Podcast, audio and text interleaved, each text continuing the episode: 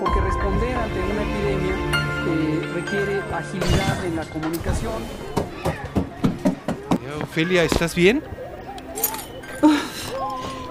Estoy cansadísima A ver, te ayudo. y no acabo. No, pues sí, ya me di cuenta. Mira, yo me encargo de bañar a los niños y, a- y- y hacemos la cena. Nosotros la hacemos, no te preocupes. Está muy bien. Voy a descansar un rato. Sí. Ya me toca. ¿Quieres un café? Ay, qué rico. En esta contingencia, cuidar hace la diferencia. Hombres en sana convivencia. Cómplices por la igualdad.